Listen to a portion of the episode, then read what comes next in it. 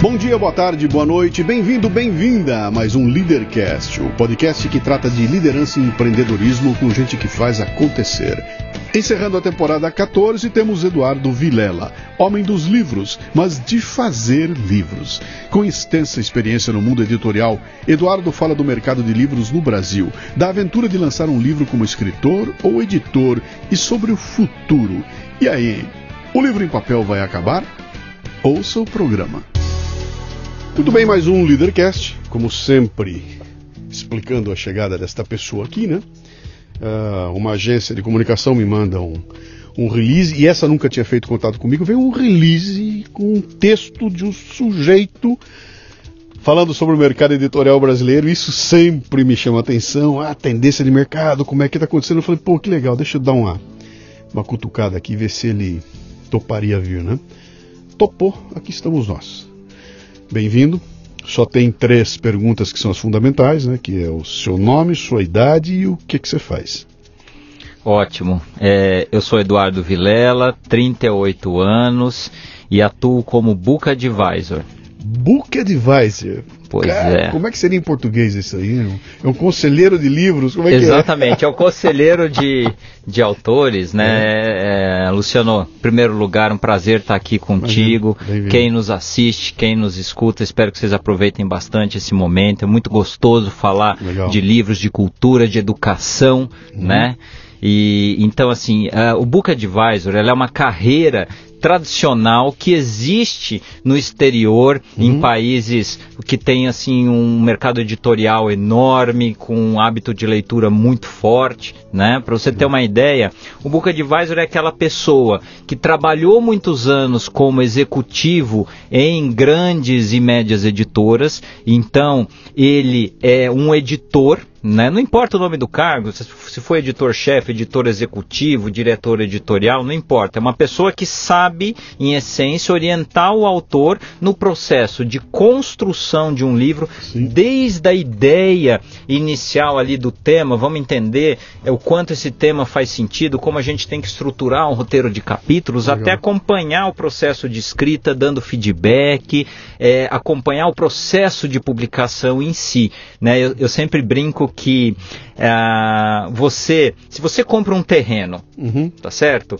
Se você não tem formação de arquiteto, ou de engenheiro, Sim. vai te dar uma louca de, de contratar pedreiro, mestre de obra para fazer fundação, levantar casa? É óbvio que não. Sim. É uma atividade, construir uma casa, um prédio, é uma atividade especializada que, exi que exige orientação técnica. Mesma coisa eu digo em relação ao livro. Uhum. O livro, fazer um livro bem feito, exige uma orientação especializada de um book advisor. Ele faz o papel de um arquiteto, de um engenheiro, uhum. para fazer com que o livro seja seja concebido da maneira adequada. Qual é o maior sonho que todo escritor tem? Uhum. Né? Que é o único sonho que o escritor compartilha com a editora. Né? Que é que esse livro seja lido pelo maior número possível de pessoas.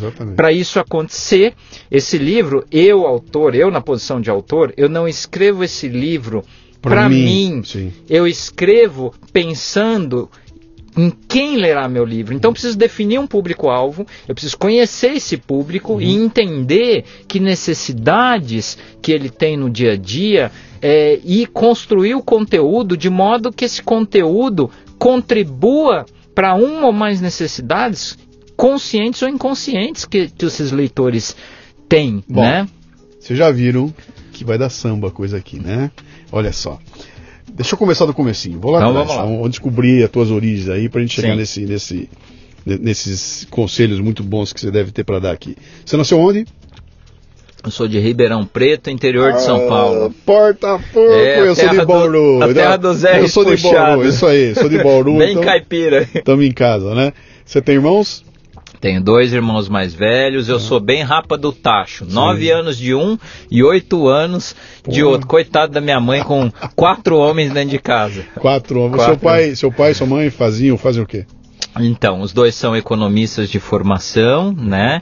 É, a minha mãe, a minha mãe decidiu por escolha do casal, quer dizer, não trabalhar, né? Cuidar dos filhos, uhum. que é o maior trabalho que existe, sim, né? Sim. Então ela, ela era dona de casa, né? E o meu pai atuou com agronegócio alguns anos até se aposentar. Né? Então, agronegócio? Hein? Agronegócio, Tem, sim. Che, mas trabalhando para o agro ou chegou a plantar? Chegou não, a... não, chegou, chegou ele, ele, tinha uma pequena propriedade rural aqui no interior de São Paulo, é, tirou leite, vendia leite para cooperativa, fazia queijo. Sua infância foi nesse ambiente, então? Foi, eu cresci, ah, eu cresci na roça. Cheiro de bosta. Eu, é, ah, do zero até, até os seis anos, antes de entrar na escola, Legal. eu vivi na zona rural. Eu conheci um Brasil do Sim. interior de São Paulo Sim. que muita gente não tem ideia o que Sim. é. é né? Em cidade pequena, minúscula, enfim. Né? Então, é muito legal.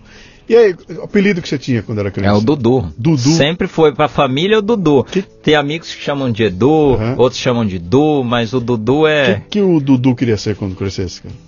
Então, é, eu, eu passei por várias fases, né? Então eu primeiro eu queria ser médico, né? Aí tive a fase, não, é, como na família tem, na família tem muitos profissionais liberais. Uhum. Então tem médico, por exemplo, o, o, meu avô era médico, né? Do lado da minha mãe. É, você tem muitos advogados, né? Você tem bastante empreendedores também, assim como meu pai é um empreendedor. Não rolou fazendeiro lá, cara? Porque moleque, quando nasce em fazenda, Sim. quer crescer peixe com bicho, né? Mas, cê, mas quero cê, ser veterinário, quero ser. Mas você, mas você sabe de uma coisa? É, você veja, o meu irmão mais velho, com sei lá, acho que com 5, 6 anos ele tinha uma pequena área em que ele cultivava algodão, ele plantou, ele colheu. É uma loucura, o moleque dirigia trator. O mais velho tem paixão, trabalha com isso. Tá. Já eu, assim, ah, era gostoso, mas eu sou, eu sou completa, eu gosto de cultura, eu gosto de tecnologia, eu gosto de civilização, uhum. eu gosto de relação com gente, uhum. né? Então, assim, sou completamente movido à cultura, à educação, então...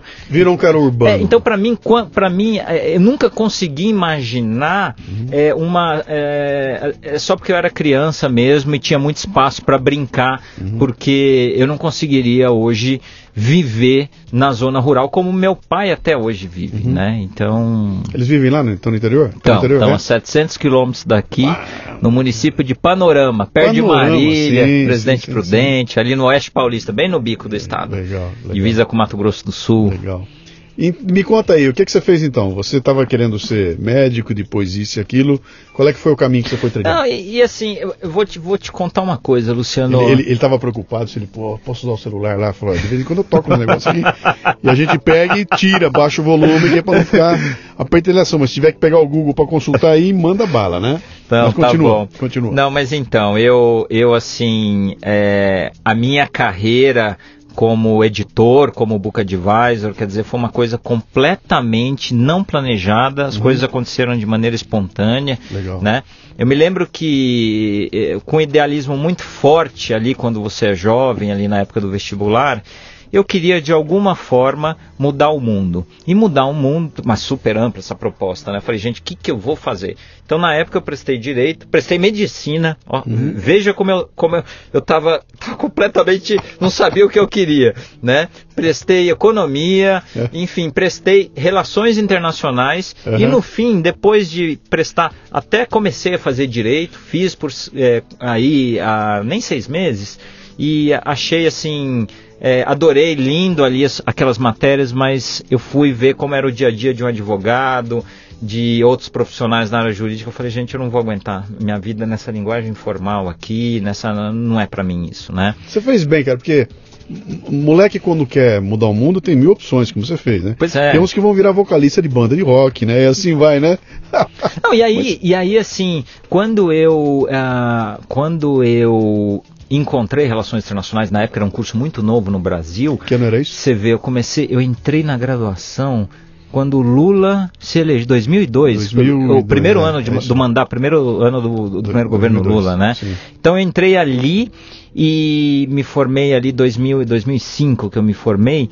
E assim, Relações Internacionais era um curso que estava começando no Brasil, naquele momento, ele da, começava a se abrir mais para o mundo, uhum. então precisava de uma mão de obra, tanto para as empresas, né, para fazer essa ponte da internacionalização das Sim. empresas brasileiras, como muitas multinacionais vindo para cá, setor privado, Sim. e as prefeituras de grandes cidades no Brasil, governos estaduais, estavam criando as primeiras secretarias de relações internacionais. Fora o, o, o pessoal que estuda para corpo diplomático, o Instituto Rio Branco, essa coisa toda, né? Uhum. Mas eu vi em relações internacionais um curso que casou muito com essa coisa de mudar o mundo, porque assim, ele não é um curso focado em nada.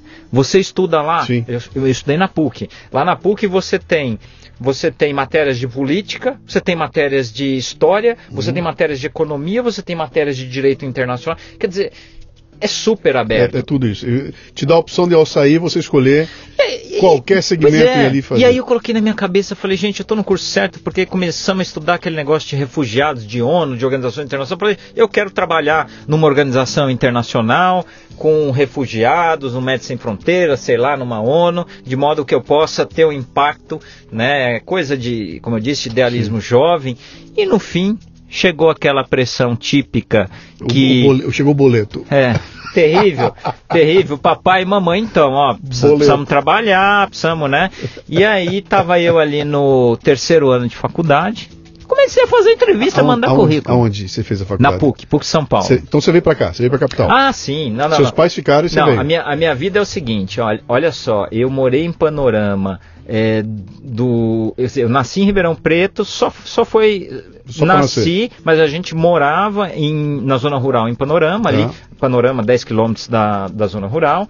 E aí ali eu morei até os seis anos, até entrar na escola, aí nós mudamos para uma cidade ali, 50 quilômetros é, de distância, Dracena. Dracena, né? sim. E aí em Dracena nós, mor nós, mora nós mor moramos lá de... foram quatro anos, né? Dos meus seis até os dez anos. Uhum. Como a família do meu pai, é o grosso dela é de Ribeirão Preto, né? Então depois de um tempo nós mudamos para Ribeirão Preto, então... Uhum eu, eu vamos, vamos pensar aqui dos 10 aos 13 anos eu morei em Ribeirão Preto, uhum. né? E aí lá em Ribeirão Preto, uh, meus pais se separaram, isso era fim de 93. A minha mãe é de São Paulo, nascida em São Paulo, família é família de Jaú no interior e da cidade de São Paulo. E aí minha mãe falou, olha, eu quero voltar para São Paulo, então uh, voltamos, eu adolescente, com 13 para 14 anos ali, é, chegamos em São Paulo em 94, uhum. né? E desde 94, então, eu estou aqui. Legal. Né? Então, assim, sou, vou, vou dizer, sou mais paulistano do que interiorano, tá mas... Que nem, tá que nem eu. Eu, che eu chego em São Paulo com 18, né? Sim. Tô com 63. Ah, pois é. Eu sou mais paulistano do que qualquer outra coisa. Embora, embora eu te diga que as raízes... E eu disse que ia falar pra você, eu saí de Bauru, a Bauru não saiu de mim, não. Não sai, não sai. Não sei, nunca mais fica. É, conversando aqui, sai porta, porco, na boa, cara. Aqui gravando o podcast é porta, porco, né? Mas apertou, toca uma violinha lá fora, eu já saio tremendo daqui, né? Ah, muito bem, você, tá, você tá, vem em São Paulo, fez o teu curso ali de. E você se forma em. em eu me formei em, em Relações Internacionais. Pegou um canudo na mão? Peguei um canudo. Ali, ali eu estava no terceiro, no terceiro ano, então comecei a procurar estágio mandar currículo para todo tipo de multinacional. Né? Fui... Seus irmãos vieram com você? Não, não, não, só viemos. Nessa, nessa, quando a gente, nós mudamos para São Paulo em 94, uhum. mudamos eu, minha mãe e minha avó, mãe da minha mãe, que morava conosco desde o ano que que eu nasci em 81. Tá. Porque meu avô tinha morrido, ela foi morar com a gente. Né? E seu pai ficou? Meu pai ficou lá. Meu pai, na verdade, ele saiu de Ribeirão Preto e voltou para a zona rural lá em tá. Panorama. Tá. Mas e... levou o irmão junto? Então, o mais velho nunca saiu da zona rural. Tá. Ele fez a vida dele ali na região, até tá. começou faculdade de agronomia ali em Presidente Prudente, mas não formou. Enfim, ele é um homem da prática, da mão tá. na massa. E o meu irmão do meio, ele foi o único que permaneceu em Ribeirão Preto, uhum. se formou em direito direito, trabalhou os primeiros anos da carreira dele como advogado uhum. ali em Ribeirão, né, morando sozinho, constituiu família, enfim. E aí, depois de uns anos, ele decidiu, ele viu uma oportunidade muito boa de carreira nas cidades ali ao redor de Panorama, tá. né, de carência de advogados, ele mudou com a família, já está lá, acho que há mais de 10 anos, uhum. né? Então, hoje, meus dois irmãos e o meu pai estão ali em Panorama, minha mãe já é falecida, minha mãe e minha avó, infelizmente, e uhum. então vivo eu aqui, eu, minha esposa e o meu filhinho de quatro meses aqui em São quatro Paulo. Quatro meses, cara, é. pai fresquíssimo, beleza.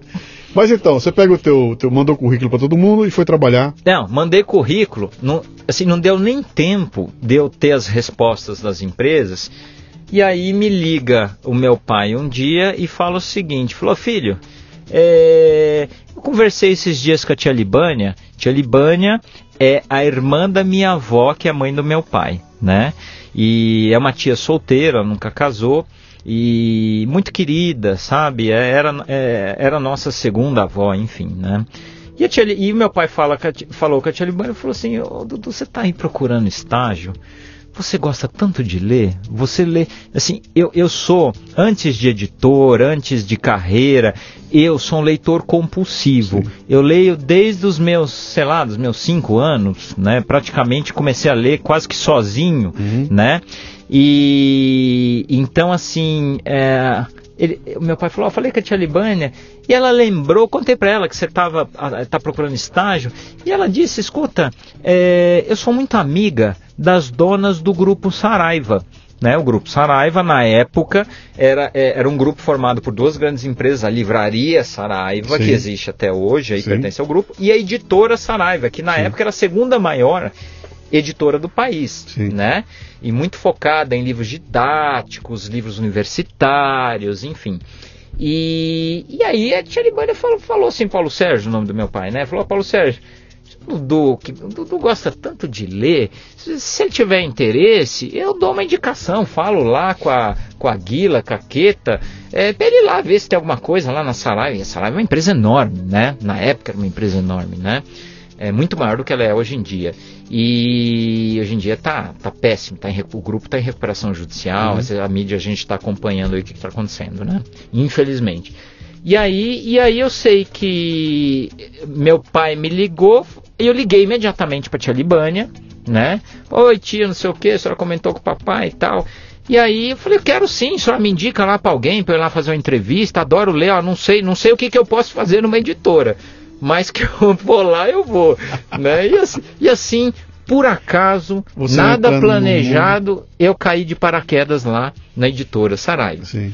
Né? E mal sabia você que a tua carreira de vida seria ali estava sendo ali dentro, tava né? sendo ali definido o meu destino uhum. profissional, né? Pode até ser que futuramente eu venha fazer outra coisa da vida, Sim. mas assim, eu sou muito feliz, gosto muito do que eu faço, mas eu, eu te digo é é, é assim, é daquelas coisas que eu acho que nem tudo na vida tem que ser planejado. a gente tem que permitir cara... a espontaneidade aflorar. Eu estou né? escrevendo um pote sumário agora. E tem um momento que o cara fala de sorte, né? Ele fala, ele está ele tá falando sobre planejamento estratégico e tal, os elementos, um elemento importante que os americanos chamam de chance, né? E a gente trata aqui como a sorte. E ali eu parei para dar o meu pitaco lá para falar sobre esse lance da sorte, tudo e conto como é que como é que eu estruturei a, a minha própria carreira e falo, olha, eu tenho um eu tenho um plano de vida que eu chamo de 60 por 40, né? 60% está tudo arrumadinho, está tudo controladinho, Sim. e 40% é o que Deus mandar, entendeu? Tem gente que diz que, pô, você joga na mão da sorte, eu falo, não, eu, eu aprecio o, o imponderável, entendeu? Sim, eu tô aqui, tá certeza. tá tudo arrumadinho, mas eu tô aberto, eu tô de, de olho aberto. Então, apareceu uma oportunidade, mesmo que ela não esteja dentro do plano, o plano é aberto o suficiente para que eu a traga para cá, né? Então, cara, não tem orçamento para ela, mas bicho, não dá para perder. Eu vou lá e dou um jeito e trago. Então, ele acomoda e aí fica parecendo que é sorte, né? Então, pô, esse, esse esse estúdio que você tá vendo aqui, cara, pô, como é que foi? Ah, foi sorte, cara. O estúdio que eu gravava quebrou, e aí o cara ia desfazer de tudo, eu peguei, fui lá e trouxe para cá e botei aqui. Puta sorte, né? É, é, é, puta sorte, né? Não é sorte, cara. Havia uma, uma proposta, né? Sim, claro. De um dia ter um estúdio. Eu estava preparado para isso. Não chegou na hora que eu estava pronto para isso, mas quando chegou, você olha, então ter essa oportunidade de ter essa abertura para a tia Libânia falar, ó, oh, tia, eu vou lá olhar, eu, eu, eu, sei lá o que vai dar. Foi, foi, foi repente, maravilhoso, né? porque. E, e, e, só um comentário. É, eu garanto que o teu curso de estudos lá que você fez, que, que você tirou o teu diploma, Sim. serviu de montão como suporte para o que aconteceu com não, você ao longo da carreira. Foi ali. valiosíssimo. Não, não, tem essa história de, cara, perdeu tempo fazendo três anos não, lá, pra... nada. Você sabe, você sabe, Luciano, o que, que eu te digo, assim, e eu digo isso de muito boca cheia, é, sobre os cursos na área de ciências humanas, tá? A área de ciências humanas está muito desvalorizada no Brasil Sim. atualmente, né? Então, assim, eu digo, a, a, coisa mais fundamental que eu aprendi lá no curso de Relações Internacionais com os meus professores, com as discussões, é aprender a pensar. Sim. Aprender a pensar pode parecer uma coisa muito simples isso, mas é dificílimo. É uma coisa que você tem que estar tá aberto, querer, você, você tem que praticar né? E, e, a maioria das pessoas não estão afim de pensar, porque pensar dá muito trabalho. É você, você está falando com um personal trainer de fitness intelectual, um sujeito cuja vida é distribuir iscas intelectuais para as pessoas, para que elas desenvolvam a sua capacidade de julgamento e tomada de decisão. Sim, então é, sim, é, é, é, exatamente isso, né? Que é. fala, cara, antes de você ficar bom na planilha. Cara, tem que pensar. Então, então, então, antes de você aprender um ofício ou ser muito bom, cara, tem que aprender a pensar. E a, e a origem de todas as encrencas que eu vejo em todas as empresas não é falta de habilidade, é falta de capacidade de julgamento e tomar decisão. Isso nada mais é do que repertório rico para você poder mexer o e técnico, pensar ali, né? a gente aprende, uhum, né? É, Agora aí. o pensar, o bom senso, o julgamento, a capacidade de decidir bem, sim. de antecipar, de perceber o que está aparentemente invisível, sim, sim. né? Isso é e, isso é a grande coisa que, que eu recebi do curso lá na PUC, e né? que os livros dão de montão. Nossa, pois é, pois é. Você começa como o que lá na, na Saraiva? E então, eu, eu comecei na Saraiva como então como estagiário, uhum. né? Na editora ou na, na... na editora? Na editora. Sempre na editora, legal, né? Legal. Eu trabalhei três anos, é, quase quatro anos para ser preciso, né? Uhum. E, e, lá eu, eles precisavam numa área editorial específica que era a área de livros universitários uhum. voltados aos cursos de administração, economia contabilidade, comunicação social, uhum. é, e, e na época eles queriam expandir essa área universitária, por como o curso de Relações Internacionais estava bombando, muitos cursos abrindo pelo Brasil, eles falaram, olha, não tinha nada, porque relações internacionais, o que, que acontece? É, quando eu falo, só para quem nos escuta, quem nos assiste aqui entender um pouco, quando a gente fala de um livro para uma faculdade uhum. é aquele livro que é construído em cima do conteúdo de uma ou duas ou mais matérias, né, okay. do conteúdo programático. Então, é, é, é assim, é, enquanto no ensino médio e no ensino fundamental a gente fala, né, o livro didático, Sim. né, o livro universitário é um livro didático, né, mas a gente fala é um livro de cunho mais técnico científico e, especi e específico, e né? específico, exatamente. Só para a gente dar um pitaco aqui, tem muita gente ouvindo a gente que não tem a menor ideia do que é uma do que possa ser uma editora. Quer dizer, uma editora não é, não é que a editora é, é, é só editora. Tem, a editora tem.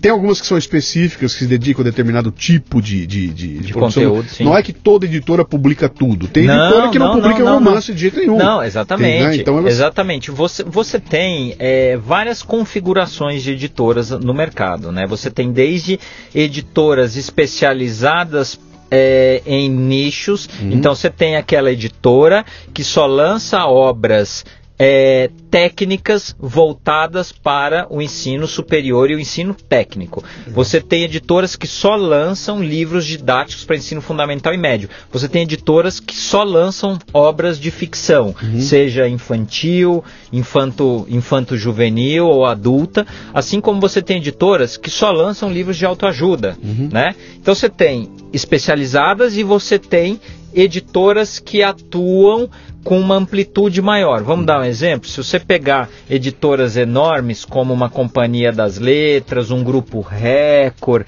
O, é, a própria Saraiva, como foi? A própria na, Saraiva no, na época. No auge, dizer, né? é, a Saraiva, na época, ela era uma editora puramente de não ficção, Sim. tá? Atuando em todos os segmentos da educação. Então ela tinha um editorial de livros didáticos e paradidáticos voltados às crianças e os jovens no ensino fundamental e médio, uhum. né? Ela tinha um editorial, dois editoriais universitários, o editorial de livros jurídicos, que é muito tradicional, a editora Saraiva inventou esse mercado de livros jurídicos no Brasil, Sim. né? É, e o, o, editorial que eu trabalhava, que era o editorial de livros de administração, economia, contabilidade, relações internacionais, comunicação social, e depois a gente criou uma área de livros de negócios também. Né? É, ficava ali na, na, na Henrique Schaumann? Não, não, Henrique Schaumann é mais recente. Ah, é Ficava, mais a, a, na época, quando eu trabalhei ali, de 2000 e... deixa eu ver, 2004 a 2000 e, 2007, mais ou menos, ali é, ela ficava na Marquês de São Vicente, é. a sede, né? Eu tenho uma lembrança com a Saraiva, porque quando, quando, eu lancei livros, tudo, eu peguei, peguei os livros e falei, eu vou, vou bater nas editoras, Sim. né? E fui procurar a Saraiva, tudo, levei meus livros, fiz reuniões com eles lá. E tem, um, e tem uma lembrança muito interessante deles, que eu vou mostrar. Dá um segundo. Opa! Vamos lá. Esse quadrinho aqui fica na minha sala, atrás da minha mesa. Você, quando sentou e estava conversando comigo, ele estava longe você não conseguiu ler, mas Sim. ele fica atrás de mim ali, né? hum. né? E que será isso, que temos isso aqui, aqui eu, eu, mandei enquadrar um e-mail que eu recebi deles. Lê em voz alta, por favor. Lê em voz alta. Olá, Luciano. Sobre os livros apresentados, não tivemos sinalização positiva de nosso conselho editorial. Agradecemos a sua atenção e estamos à disposição. Atenciosamente. Não precisa dizer quem é, não precisa tá? dizer, né? Editora Saraiva. Isso aqui foi o um e-mail que eu recebi deles, depois que eu fui lá, apresentei o livro, deixei lá, os caras mandaram um e-mail dizendo o seguinte, Luciano, não interessa teu trabalho. A gente não vai editar teus livros, não tem o menor interesse. Aí eu Sim. peguei isso aqui, gravei, né, mandei editar, botei na minha parede e uso isso aqui como uma ódio ao fracasso. Sim. Entendeu? O dia que eu chego aqui me achando fodão, eu olho para esse quadrinho aqui e lembro que, pô, teve alguém que falou, não quero teu trabalho. Não me interessa editar seus livros. Sim uh, não interessou nada da reunião que você fez aqui, a gente acha que não tem, não tem valor do trabalho, a gente não quer trabalhar com isso. Né? Então, guardei isso aqui como uma provocação. Então, olhei para isso aqui e o dia que eu recebi, falei, ah, legal, eu vou mostrar para eles. Né? E aí fui tocar minha vida. Isso aqui é de que ano Cara, foi isso? Data, não, eu não consigo ler a data aqui. Deixa, de, deixa eu ver, eu tô, de óculos aqui. aqui isso foi 2010, aqui. 5 do 11 de 2010. Então lá em 2010 eu recebo esse vai procurar tua turma, seu, seu, seu ruim, né? E aí eu usei isso aí, eu já estava porra aqui com as editoras, né? Quando eu recebi esse negócio, eu falei, cara, chega. Foi a, foi a, foi a, a gota d'água. A gota d'água para dizer para mim o seguinte, cara, para de perder tempo com esses caras, bicho. Eles têm uma visão industrial que não é a minha. Não me interessa essa visão industrial. E eu vou trabalhar noutra frente, vou desenvolver de outra forma. E peguei toda a minha energia e passei a tratar livro como meu cartão de visita. Sim. Não é mais instrumento de fazer, de ganhar dinheiro, de nada. Eu faço livro para criar um evento para todo mundo falar a respeito e eu tenho um cartão de visita e vendo alguma coisa na loja e vendo em alguma palestra, entendeu? Sim, Mas ele sim. deixou de ser para mim um, um, business quando eu recebi esse, esse, esse, esse material aí, né? Só fiz essa chamadinha aqui porque você estava tocando no nome e, e eu não tenho como não, não, não dizer que isso aqui para mim foi um momento importante. Mas você sabe, vamos comentar uma coisa importante, assim, é, isso, em, isso em qualquer país do mundo, não apenas no Brasil. É, o que acontece? O, o desejo, o número de pessoas que querem escrever os seus livros, ele é sempre muitas vezes maior uhum. do que a capacidade das editoras Sim. de absorver, é, de investir. Ne, as editoras têm uma capacidade financeira, de equipe, de pessoas, é, limitada para absorver a produção que um país tem. Mas o que é frustrante, eu concordo com você, é que infelizmente é, várias editoras, ao recusarem um projeto de um autor, elas não dizem o porquê uhum. que elas. É, você veja, nesse e-mail. Esse é um e-mail padrão típico uhum. que é, se envia para autor dizendo: olha. Foi avaliado, não nos interessou, continuamos à disposição, mas o autor fica sem feedback. E isso é uma coisa que machuca. Isso uhum. machuca muito o autor, porque é, eu, eu, eu sempre trabalhei, Luciano, com o seguinte entendimento: o livro ele é o filho do autor. Tá, eu, eu, sim, essa é a minha sim, definição sim. da relação nunca vai ser feio nunca vai ser feio exatamente né, não tem filho feio, exatamente né? mas mas assim a, a, os editores poderiam uhum. tá não são todos que, que fazem isso né mas os editores uma poderiam uma boa parte deles explicar uhum. para os autores mas, o porquê é, nem, que nem não... dá para fazer. E eu fiquei puto por causa da a qualidade da pessoa que me recebeu, cara, a qualidade da conversa que eu tive com eles. Eu sentei ali e falei, cara, isso não vai acontecer nada, porque a interlocução ali não ia muito longe. Sim. Era, então, cara, não, bom, deixa, deixa essa história para lá, vai. E foi aí que eu peguei, graças a isso aqui, eu botei minha energia no outro no outro canto lá, né? Mas bom, a gente está entrando num, num, num, tema que é bastante interessante aqui, que está falando dessa da questão da, da, da editora não ter capacidade para suportar a quantidade, quer dizer, é mais do que a editora, o, o, sistema, o sistema como um todo ele não consegue comportar a exatamente, exatamente. Quando eu lancei os livros, a época que eu me mergulhei de cabeça, eu tinha feito um cálculo lá que dava um volume de livros lançados no Brasil por ano, que era assim, 70 mil títulos por ano, era uma coisa assim, né? Que dava alguma coisa como 90 livros por semana que um distribuidor recebia para distribuir. Aí você fala, cara, não, não. não é 90 exemplares, é 90 títulos diferentes. Cada título ele tem que organizar, tem que botar ali, ele tem que comprar X exemplares daquele E a daquele livraria título. não é de borracha, né? Não a livraria cabe, não- não cabe, é, não não, cabe, tem como. é, na prática, o que acontece nas livrarias é que as editoras grandes, Uhum. que uma livraria virou ah, como, como qualquer varejo clássico, se você pensar num supermercado, Sim. aquela ponta de gôndola, aquela mesa com determinado produto em destaque, tudo aquilo ali é pago Sim, pela sim, sim. indústria, né? Então, mesma coisa, as grandes editoras, elas têm condições de comprar espaço em loja, em anunciar em tabloide, na revista da livraria. Então, as grandes editoras, na prática, ocupam o espaço, né, com os seus livros. É, a distribuição, ela é algo muito difícil no Brasil. Isso aconteceu comigo, eu fui na cultura Sim, com meu livro e cheguei pros caras e falei, legal, quanto custa botar o livro aqui?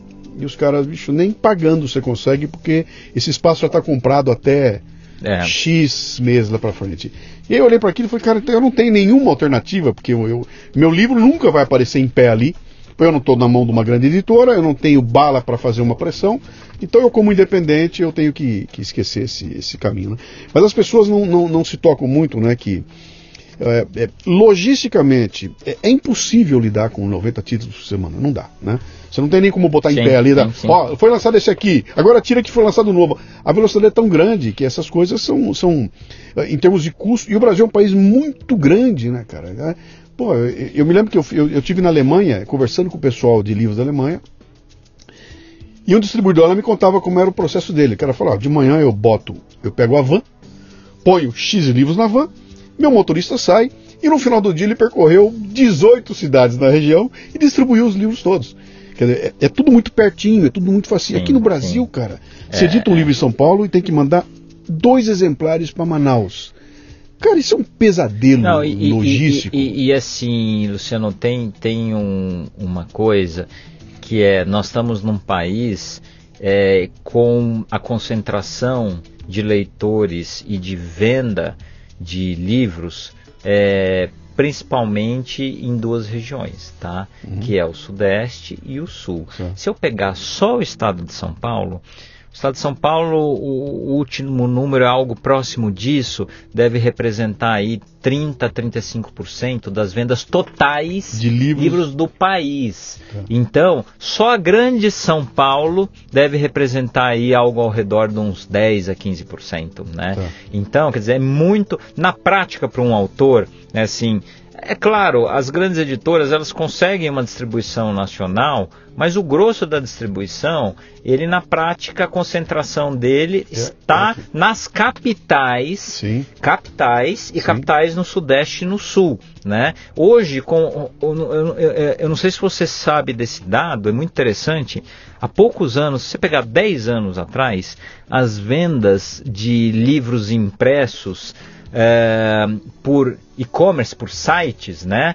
Elas não representam, não chegavam a 10%. Uhum. Hoje, 40% das vendas de um livro impresso es- acontecem via sites como Amazon.com.br, é, Submarino, lojas americanas. Recentemente o Magazine Luiza começou a vender livro pelo seu site também. As próprias grandes redes de livrarias têm as suas operações de e-commerce, saraiva.com, livrariacultura.com travessa.com, enfim.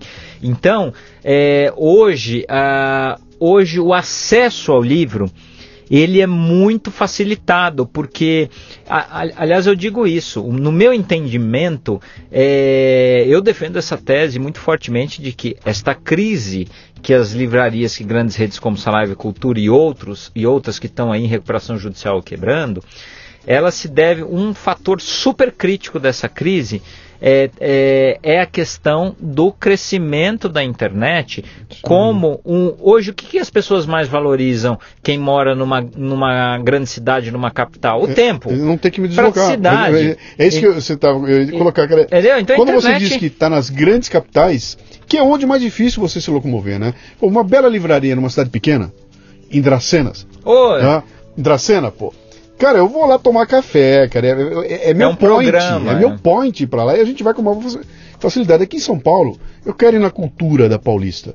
Cara, eu vou pegar um carro aqui, eu vou levar 40 minutos para chegar lá. Se bobear, não tem onde estacionar. Se eu for de Uber, cara, é, embora, eu vou, embora um... eu vou te dizer uma coisa muito triste. Nós estamos num país uhum. que tem em torno de 5 mil municípios. Agora está se discutindo aí é, a redução de número de municípios, enfim. Mas desses 5 mil municípios, mais de 80% deles não, não tem, tem livraria. Não tem livraria. Não tem livraria. Sim. Quer dizer, então, quer dizer, é, é uma pena, né? Uhum. Nós temos sim, desses 5 mil municípios, uma, uma. Praticamente hoje todo município tem uma biblioteca pública né, disponível. Essa biblioteca ou ela é uma biblioteca independente, né? Eu digo que fica fora de uma escola, ela tem ali um endereço, ou ela é uma biblioteca que está dentro de uma escola pública estadual, federal ou municipal. Uhum. Né? Então, biblioteca existe, embora as condições. No Brasil, biblioteca não compra livro. Se uhum. você pensar nos Estados Unidos, é, você pegar. Isso está na, isso tá na lei dos estados, é, que é o seguinte: um livro, qualquer livro lá nos Estados Unidos, independentemente da tiragem, se é 10 mil, 5 mil, 100 mil, é, eu diria para você que quase metade de cara é comprado pelas, pelas... bibliotecas, Sim. porque isso, isso, isso é uma obrigatoriedade. As bibliotecas têm recursos para aqui no Brasil as bibliotecas tem um ou outro programa não, não nacional tem, de biblioteca pede doação. Não tem recurso para consertar goteira, cara. Biblioteca pede livro. doação. É, então, é. então assim, mas a realidade é, é, é as livrarias estão concentradas nas grandes cidades, principalmente uhum. sudeste e, e região sul, né? Então, assim, a internet ela abre uma possibilidade muito interessante daquela pessoa que mora naquele município longínquo, num estado difícil, hoje ela compra, por exemplo, a Amazon tem uma, uma eficiência impressionante é que nenhuma outra empresa de e-commerce tem, é que você se, você, se você mora numa capital, você compra hoje o livro e você, em 3 a 5 dias úteis, você Na, recebe. Eu já recebi no dia seguinte, cara. Isso aqui em São Paulo. É, em São não, Paulo, em São Paulo é porque ele, a sede dele está aqui. Sim, Mas, por seguinte. exemplo, se você está lá em Manaus, você recebe. Porra, cara, em Manaus, se você recebe cinco dias úteis. Sim. É uma loucura isso. Sim, sim. E aí, e aí entra a história do e-book na jogada, com a facilidade e tudo mais. Mas esse é um contexto que a gente entende de Brasil, etc e tal. Só me dá um dado, você que está metido aí, que eu, eu, eu ver se eu, se eu, se eu já Sim. atualizei esse dado que eu tenho antigo. Na época que eu estava mexendo, 2004, 5, 6, 7, 8, Sim. né? Uh, havia uma lenda no mercado que dizia o seguinte: com mais de 4.500 exemplares no ano, você é um best-seller. Tá. Você é, é considerado um best-seller. É, o que, né? que é, não, completo. E, e, aí é o seguinte, vou editar um livro, qual é a tiragem? Cara, naquela época era o seguinte, cara, teu livro tem gás para sair, vamos fazer 3 mil. Naquela época, 3 mil. Não era 30 mil, Sim. não era 15 mil, faz 3 mil, né? Hoje eu comecei a mexer de novo com o livro aqui, porque o cara bichou. Mil e olhe lá. Entendeu? Mil e olhe lá, porque eu, afinal de contas, eu não sou, não tenho nome lá, não, não, não sou Luiz Fernando Veríssimo, Sim. que hora que edita um livro, bota 12 mil aí que eu sei que já vai, né? Uh, e aí o que, aquele 3 mil, que era muito fácil na Sim. época, virou mil com vírgula. Olhe lá. Mil e olhe lá, né? Mudou esse cenário de.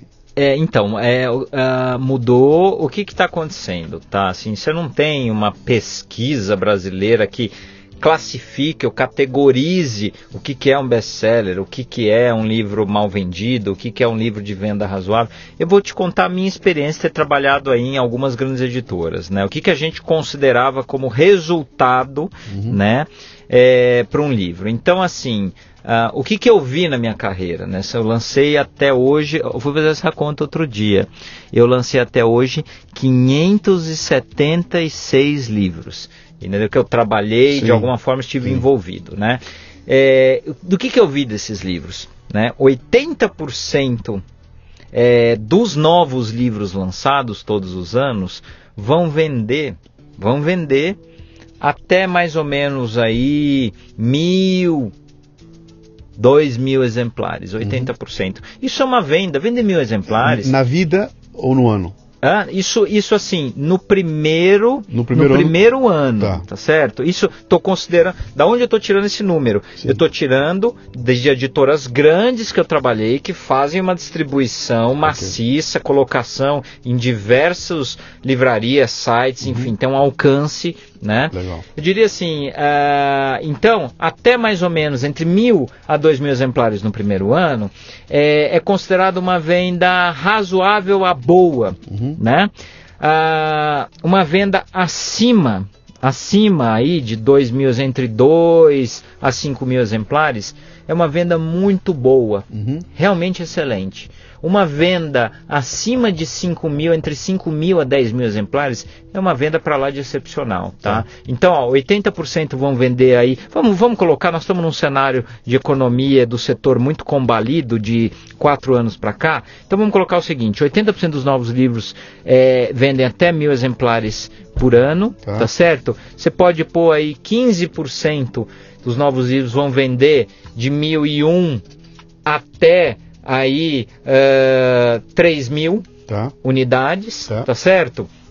3 a 4% vão vender de 3001 a 10 mil exemplares uhum. e de 1 a 2% vão vender acima de 10 mil exemplares. O que para o Brasil, que a gente sempre considerou é, best-seller mesmo, Sim. uma venda muito forte, é, é acima de 10 mil 10 exemplares, mil, exatamente. É, é, que a, gente tem, a gente está de fora olhando, Sim. tem aqueles números. Então quando você fala aí no o doce veneno do escorpião, com 420 mil exemplares ou coisa parecida, faz parte desse 0%. É, 1 a 2%. 1 a 2%. Quer dizer, é quem aparece na mídia e que traz pra gente essa ideia de que, cara, pra eu, pra eu ser um bar, tem que vender 100 mil. Não é isso, cara. Nós estamos falando de números muito pequenos que para um país do tamanho do Brasil são ridiculamente pequenos. Né? É, nosso, o, o, que, o que acontece, Luciano, assim, o Brasil, você vê, nós estamos aí com torno acho que 206, 207 milhões de pessoas, né? Então, assim, a população efetivamente leitora, nosso, pra você ter ideia, a Espanha. A Espanha deve ter o quê? Uns 45 milhões de habitantes, algo sim. assim, né? O mercado editorial espanhol em venda anual de livros com 45 milhões de pessoas, ele é em torno de duas vezes é, maior que o brasileiro. Uhum. Tá? Então, só para você ter uma, uma base né, do que, que nós estamos falando. Então, efetivamente, nós temos no Brasil leitores que leem aí mais de cinco livros ano, você pode pôr aí uns 15 a 20 milhões de brasileiros, tá, né? Tá. Então, então assim, nós, o que, o que eu digo, né? Eu não, eu, eu, eu não gosto do pessimismo de, de que eu escuto muitas vezes no meu dia a dia que as pessoas me falam assim, ah, mas aqui no, no, Brasil ninguém lê, não existe, assim, o hábito de leitura aqui é uma ficção. Eu digo, não, você não sabe o que você está falando, você não olhou as pesquisas dos últimos uh, 10 anos de, do Instituto Pro Livro, que faz um trabalho seríssimo de mapeamento da evolução do hábito de leitura no país. Uhum. O que acontece é, nós estamos num país cujo hábito de leitura está em formação. E uhum. hábito de leitura, você sabe o que, que acompanha? Acompanha a melhora da qualidade do ensino de base. Sim. Então, se a gente pensar que o Brasil, o grosso das crianças, nós devemos ter hoje o quê? 40, 50 milhões de crianças e jovens em idade escolar na rede pública de ensino, né? O que, que aconteceu até o início da década de 2000? O país atingiu uma universalização do acesso à escola. Uhum. Então hoje você tem praticamente 99,99% ,99 das crianças e jovens em idade escolar estão na escola, né? E o grande, o, o, desafio, o próximo passo, o grande passo, o grande desafio nosso é a melhora da qualidade do ensino na rede pública, né? E isso ainda está acontecendo a passos muito lentos. Isso é, quando a gente fala de melhorar a educação de base, se você pegar é, se você pegar estudos aí de vários países, se pegar a Coreia do Sul, uh, se você pegar ali todo aquele sudeste asiático, né? É, alguns, alguns cases de Europa, do leste europeu, você vai ver que é mais ou menos duas a três gerações é, é para você. Nós estamos falando de 30 anos menos, mais ou menos, para a gente ter uma população realmente educada, uhum. né? E, e, e, se você olhar o gráfico, né? Esse gráfico é o seguinte: à medida que melhora a educação pública de base no país, o hábito de leitura ele segue quase que constante e paralelo. Ele Sim. acompanha, né? Sim. E por quê? Quais são as duas instituições que formam o hábito de leitura numa criança? Uma é a escola hum. e outra é a família. Sim. E o que, que acontece no Brasil? Né? O que acontece é a escola não tem, não tem cumprido seu papel de formar. É muito comum, se você pegar o grosso dos professores é, na rede pública de ensino, é, eles não têm hábito de leitura. Você consegue imaginar um professor, de, professor, de, língua né? portuguesa, de literatura, uhum. que não tem hábito de leitura? Isso é a coisa mais comum. Uhum. Visita a escola pública na sua cidade, você que nos escuta, que nos assiste aqui, vá conversar, vá, vá entender o professor, as dificuldades que ele vive, enfim, eu não estou ocupando, não estou dizendo aqui uhum. o que acontece hoje com a carreira de professor na, na rede pública de ensino. o cara que vai para essa carreira é aquele cara que não teve opção de escolha, ele não conseguiu direcionar a carreira dele, porque não foi em raros casos, uhum. não foi escolha da pessoa. Claro que tem casos lindos de pessoas que, por absoluta vocação, uhum. eu quero ser professor, né? Mas a maioria de quem está na rede pública de ensino é quem não conseguiu entrar numa empresa, é quem não conseguiu passar num concurso público mais sofisticado uhum. e ele, e ele e, vai para uma E além disso, pública. a sociedade desvalorizou o papel né, do, perdeu muita importância. Ah, você só dá aula? Essa pergunta infame. além de dar você aula, só você, dá você aula. trabalha com o quê, né? É. É só dar aula, né? É, a sociedade desvalorizou muito essa posição e aí é complicado. Eu, eu, eu adquiri o hábito de leitura pelas mãos de algumas pessoas. Uma delas, uma professora minha, que me dava aula de reforço, ia ter aula de reforço, Sim. e ela tinha a coleção completa do Monteiro Lobato, cara. E eu terminava a aula de reforço e ficava sentadinho na sala dela, lendo Monteiro Lobato, cara. Imagina, eu fiquei que enlouquecido. Que coisa deliciosa, né? Enlouquecido, cara. Viajava naquilo a ponto de querer. Chegar no Natal, que você quer de presente, eu quero de presente o Minotauro. Porque eu preciso ler o Minotauro. Um molequinho de 10, 11 anos de idade, né? E essas coisas estão muito distantes. Mas, cara, tudo bem. É uma realidade que a gente conhece há bastante Mas tá tempo. Mas está melhorando a leitura, Então, sabe? eu, eu, gente... eu, tô, eu, tô, dizendo, eu vejo até por mim, né? Falo, cara, eu acho que eu nunca li tanto na minha vida e nunca li tão pouco livro na minha vida. Entendeu? Porque aconteceu. O meu tempo de leitura de livros eu acabei dividindo. Então, eu estou na internet o tempo todo, cara. Eu estou atrás e estou lendo muita coisa. O livro em si, ele, ele, ele, ele, ele perdeu espaço para outro tipo de. Mas é, continua sendo leitura, né? Sim. Continue buscando ali. Então é. Sabe, e acha como eu, muita gente está fazendo muito parecido, né? Olha, eu quero, eu quero aqui nesse momento defender para você com unhas e dentes a importância do livro é. É, na sociedade, assim, a, a, família brasileira precisa entender que se a gente comparar, e tem N estudos da própria Unesco que mostram isso, é uma coisa impressionante, se você comparar é, uma hora assistindo TV, e eu estou falando de um programa de qualidade, Sim. não estou nem falando de programa de bobagem, não, não, um Sim. programa, um baita, sei lá, um baita documentário, um baita programa, cobertura jornalística, sei lá, né, um filme maravilhoso, né? Então, se você pegar, se comparar uma, duas horas vendo TV, tá certo? Uma, duas horas navegando e lendo conteúdos, assistindo vídeos é, online. Uhum. E uma, duas horas le lendo cerebralmente uhum. é, o livro. O livro, o livro ele desenvolve a parte cognitiva uhum. e ele proporciona conexões neurais é, de uma sofisticação que um filme, que um texto breve na internet ou um vídeo uhum. é, não tem. Ele é uma, ele, por isso que eu digo, o livro ele é uma ferramenta, ele é educacional. Uhum formativa, cultural. Você sabe. Cê... Ele, ele, te obriga a criar todo o cenário, né, cara? Você tem que construir o cenário inteirinho. Pois é. Há uma descrição, é. há uma descrição na tua frente que você tem que imaginar, cara. Então o cara descreve um dragão e você automaticamente tem que criar. E aquilo faz tua cabeça ir a milhão. Na televisão o dragão está exposto. Tá lá. Ninguém me descreveu. Eu tô vendo o dragão. Sim, tá sim. feito. Você não tem o desafio de pensar. Exatamente. Você está ouvindo o Leadercast, que faz parte do Café Brasil Premium, a nossa Netflix do conhecimento, que redefine o termo estudar ao transformar o seu smartphone em uma plataforma de aprendizado contínuo. No Café Brasil Premium, através do site ou pelos aplicativos para iOS e Android, você pratica uma espécie de MLA, Master Life Administration, recebendo conteúdo pertinente, de aplicação prática e imediata, que agrega valor ao seu tempo de vida. São videocasts, sumários de livros, podcasts, e-books, eventos presenciais e a participação em uma comunidade nutritiva, onde você faz um networking com gente como você, interessada em crescer. Acesse cafedegraça.com para experimentar o prêmio por um mês sem pagar.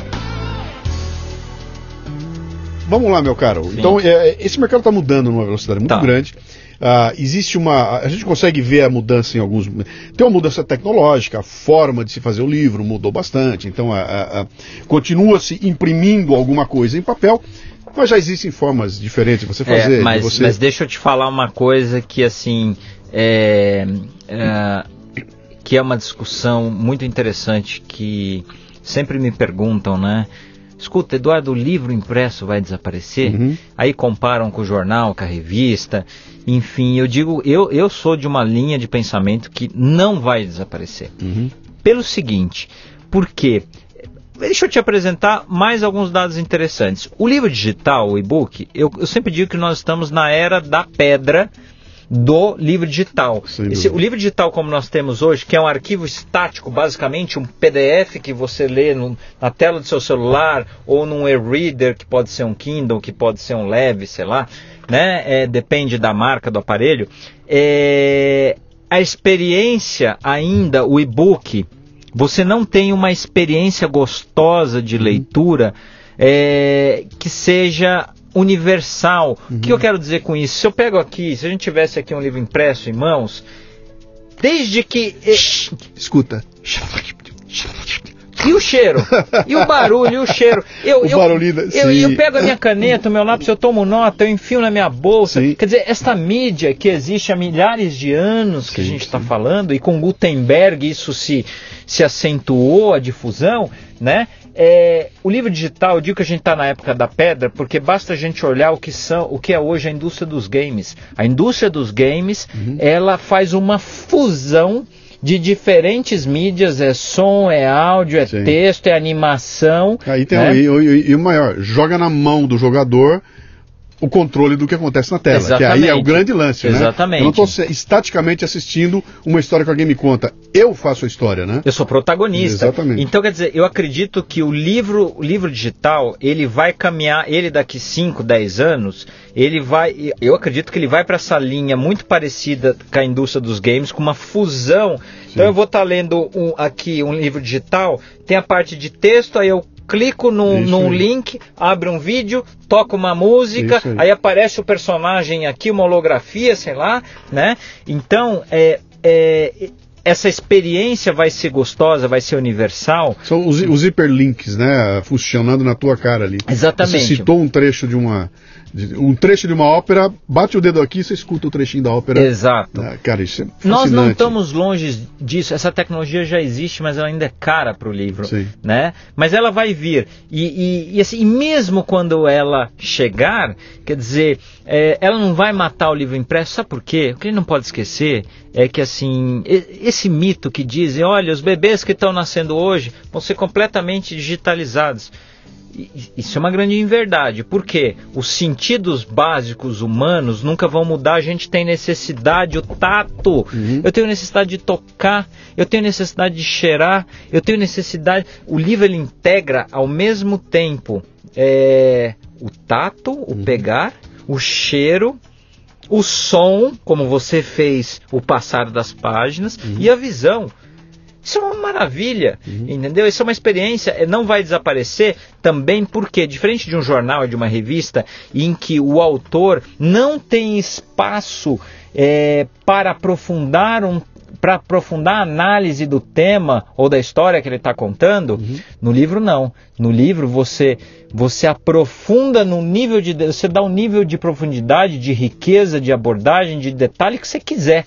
Então é, o que é conteúdo superficial e de rápido e de rápido consumo, de rápida leitura, como jornal revista, esse aí está morto. Esse aí está fechando as portas e vai ser tudo digital, Sim. né? Agora o livro não. O livro, para mim, o livro hoje mundialmente, os Estados Unidos que é o país que mais tem um mercado de e-books desenvolvidos, os números foram os seguintes: é, bateu, é, chegou a 15 a 20% de, do total de livros vendidos e-books, Tá. né? E ali 80, 85 ah, o livro impresso. Só que dos últimos cinco anos para cá, isso estabilizou, parou de crescer e está até numa perspectiva de o queda. o e-book, está numa perspectiva de queda Sim. né? Então, para você ver que um retrato, a tecnologia ainda não tá, a experiência não é completamente agradável, Uhum. né? É, tem essa questão do sentido, da integração dos sentidos que, eu- que a gente conversou. No Brasil, as vendas de e-book não chegam a 1%. Sim. Um por, não atingem sim, sim, 1%. sim, então nós estamos num país em que 99% dos livros vendidos são Físicos. físicos, é o Sim. livro impresso. Sim, sim. né? E é importante deixar claro aqui que tem gente que se adaptou perfeitamente ao e-book e não troca mais o e-book por coisa nenhuma, por quê?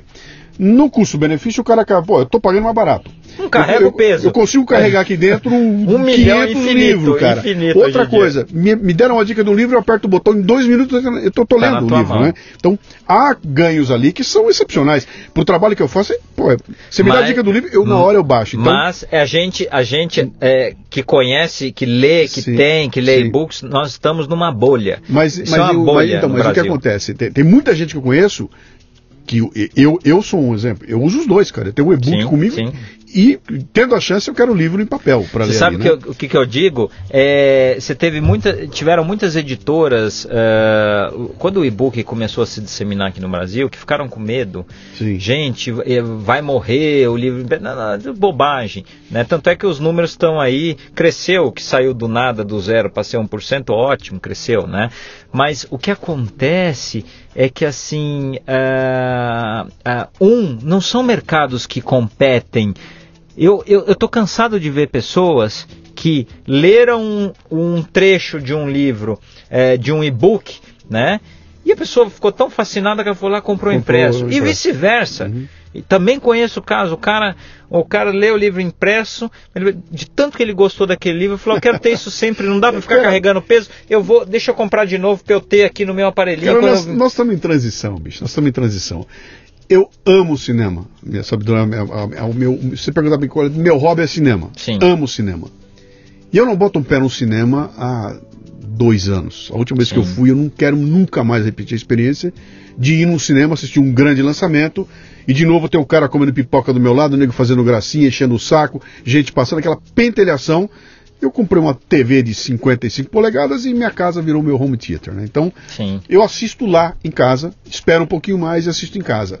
E eu sou um elemento em transição, né? Sim. E eu acho que o mundo todo tem transição e nós estamos caminhando para alguma outra Com coisa que vai certeza. ser essa coisa que você descreveu aí, sabe aquele livro que eu vou abrir, aperto o botão, aparece A aqui. fusão das mídias. E vai, vai ser assim, até porque essa garotada nova exige, tem, tem uma nova cabeça surgindo aí que exige isso tudo para não para poder ter a a atenção Mas dela os presa dois, ali, né? mas friso para você e para quem nos, nos assiste e nos escuta. O livro impresso não vai desaparecer. Perfeito. Eles vão conviver juntos.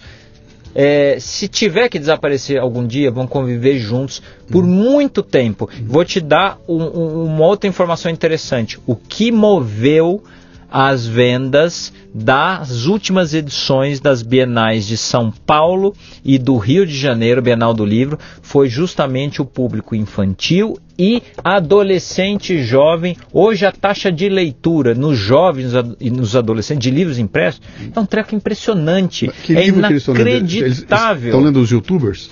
Ah, não, a gente vai falar so, a gente vai falar um pouco sobre YouTubers. Assim, que que, o que está muito em voga, né? Tem certos, claro, tem certos modismos. Então, por exemplo, se a gente pegar desde ali dos anos ah, dos anos 90 e, e década, início da década de 2000, a gente teve o fenômeno do Tolkien, a gente teve o fenômeno do Harry Potter, né? Eh, tem o fenômeno do Os livros de pintar com lápis, Teve, uma loucura, né? Exatamente. Mas a juventude está lendo, sabe o que? Está lendo muita ficção. Uhum. Ficção jovem, ficção adolescente. Que é uma ficção de cunho é, ou de cunho que vai para a literatura fantástica, essa coisa de imaginar. O Tolkien, por exemplo, com O Senhor dos Anéis, ele cria um mundo à parte, sim, né? Sim. Até essa coisa histórica medievalista, né? Então, se a gente pensar no Game of Thrones, essa sim, coisa toda, né?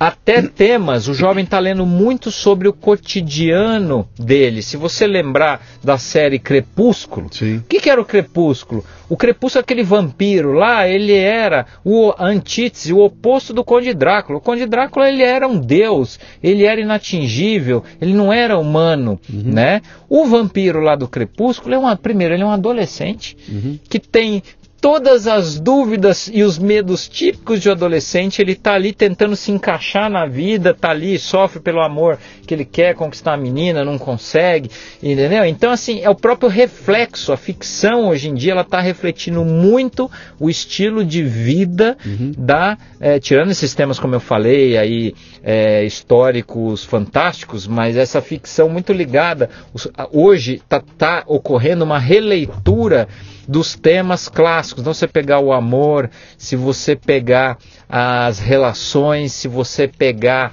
é, a, a, violência, se você pegar os movimentos culturais, né? Isso está aparecendo nos livros exatamente para refletir como é o jovem hoje em dia. Uhum. Quando ele lê, ele se identifica. Né? Deixa eu retomar uma coisa que eu falei ali atrás. É, a questão industrial do livro, ela, ela, ela mudou. São máquinas novas, equipamentos, é muito mais fácil fazer, mais sim, rápido. Sim, eu consigo sim. fazer um exemplar. Se eu quiser fazer um, eu faço hoje um e exemplar. E essa qualidade de gráfica rápida, Isso. impressão digital, ela mudou brutalmente nos últimos anos. Sim, anos sim. atrás não ficava bem impresso. Sim. Hoje em dia você, se eu puser aqui na tua, na, na tua frente um livro impresso por uma gráfica tradicional numa máquina de impressão plana, né, e numa máquina de impressão digital que imprime a partir de um, é difícil você conseguir diferenciar. Sim, Só um sim. cara com olhar muito técnico para perceber ali. Sim. Né? É, mas então, isso teve a sua mudança que tem mais a ver com tecnologia, né? Tem uma mudança na parte editorial, que você acabou de falar sobre ela aí, quer dizer, são tendências né, que estão acontecendo. Muito disso não vem por acaso, não é um cara que me inspirei, não, cara. Tem pesquisas que determinam para onde ir, o que está valendo, o que, que, tem. Eu entro no Google lá, boto as palavras que estão buscando e.